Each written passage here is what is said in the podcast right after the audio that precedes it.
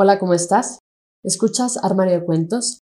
Yo soy Mari Carmen y el día de hoy toca Tu cuento hecho audiolibro, donde podrán escucharte cientos de personas alrededor del mundo a través de 11 plataformas donde publicamos Armario de Cuentos, entre las que destacan Spotify, iTunes, entre otras.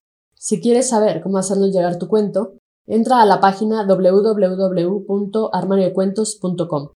Dicho esto, damos inicio. Dirac, de Víctor Daniel Reyes. Desperté con la sensación de no ser una mujer bella, segura que ningún hombre me buscaría para una relación formal. Mis noches de copas con sexo casual me dejan un bache en mi corazón. Bonjour, mon chéri. Me lo dijo tan sensual, a pesar de no ser francés nativo, igual me recorrió un escalofrío por todo mi cuerpo. No recordaba su nombre. Él preparó el desayuno para ambos. Yo comía despacio, y se interesó en saber cuál había sido mi sueño en las pocas horas que me dejó dormir.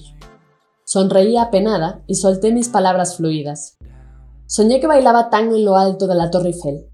Sus ojos seguían fijos en mí. Terminamos el desayuno y me pidió que lo acompañara a comprar cigarros.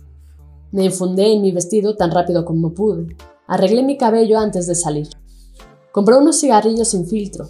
Su olor a cama, a café y tabaco encendieron de nuevo en mí el deseo de tenerlo. Me contuve. Faltaban unos metros para regresar a mi departamento.